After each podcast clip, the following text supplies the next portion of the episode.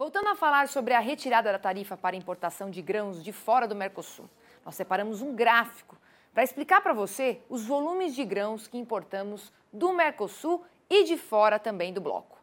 Vamos dar uma olhada. Desde que a TEC passou a valer, lá em outubro do ano passado, as importações de milho e soja fora do Mercosul representam apenas 1,8% do total importado. E as importações de países do Mercosul somam 98,2%. Entre janeiro de 2020 e março deste ano, o Paraguai se consolidou como o país que mais fornece milho para o Brasil, somando 94,9%, seguido da Argentina, com 5%. E por último, os Estados Unidos, que representam apenas 0,04% das importações brasileiras. Para a soja, o Paraguai também segue liderando, com 86,5% das importações brasileiras do grão em segundo lugar está o Uruguai, com 9,9%, e por último, também os Estados Unidos, com 3%. A gente separou, então, um gráfico para mostrar os volumes de importação, a gente viu aí todos para vocês, e espero que tenha ficado bastante claro, então, essa divisão. E qual que é o custo de trazer esses grãos de outros países? Essa pergunta eu vou fazer hoje para o Carlos Cogo. Carlos, boa tarde, seja bem-vindo. Boa tarde, Priscila, boa tarde a todos. Kogo, explica pra gente se agora, com a prorrogação da isenção, o preço do milho e da soja vão ficar mais baratos para importação.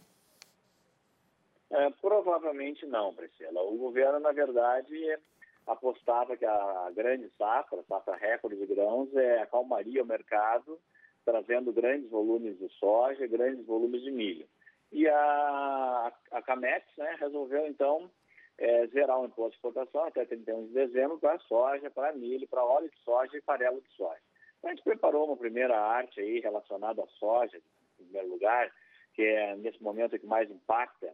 É, nessa primeira arte, a gente vê, por exemplo, a gente compara uma cotação é, no interior do, do sul ou do sudeste do Brasil, uma média aí de R$ 173,50 a saca, e ao lado, uh, da Argentina, que sempre lembrar, a Argentina de qualquer forma não tem é, imposto, né? A TEC é zero para países do Mercosul e com TEC zero também trazer uma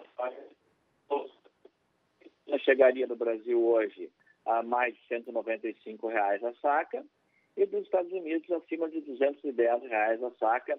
Esse cálculo foi feito ontem com um câmbio de 5 é, reais e 55 centavos. Então, se o dólar subir mais que isso, essa ou seja, o valor para importar também sobe junto. Né? Lembrando que estamos tratando de commodities, então elas têm comportamentos similares. Se o preço subiu lá fora, sobe aqui dentro, sobe nos outros países também. Acho que o governo realmente não esperava é que a soja em Chicago chegasse, como está hoje, ao redor de 14 dólares e 50 centos por bushel, por primeiros vencimentos, e o milho já se aproximando dos 6 dólares por bushel. Aí, então, a gente pode ver a segunda arte, referente ao milho, né?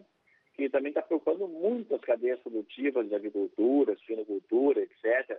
Aí a situação é um pouquinho diferente, tá? Como você mencionou, é, esse milho entrando do Paraguai é um milho que é da safra de verão, a safra de verão não foi boa no Brasil. É, a segunda safra, por todas as uh, conversas que nós estamos tendo com cooperativas e clientes, não vai ser uma safra cheia como se esperava. Então, hoje o milho já cotado aí no patamar de 98 reais no interior do sul e sudeste, mas muitas regiões já operando na casa dos 100 reais, e o milho da Argentina chegaria no sul e sudeste ao em torno de 97 reais, 98 reais. Então, para algumas regiões do sul do Brasil, o milho da Argentina talvez seja uma oportunidade até que chegue a segunda safra no mercado.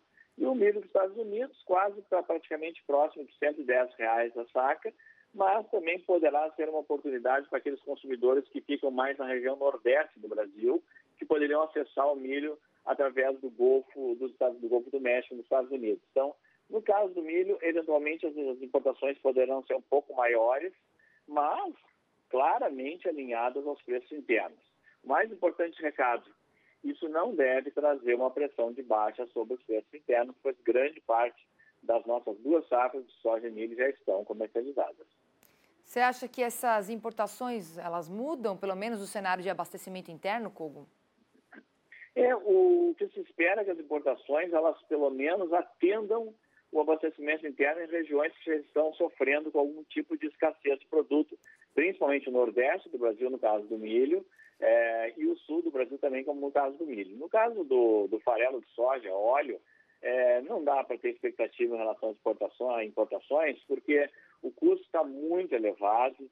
É, nós temos um entre safra nos Estados Unidos, houve quebra na safra da Argentina, os preços dos coprodutos farelo e óleo também estão elevados. Na soja, nesse momento, realmente não dá para esperar é, buscar esse tipo de produto para aliviar o abastecimento interno. Somente nesse momento é, seria o caso do milho mesmo.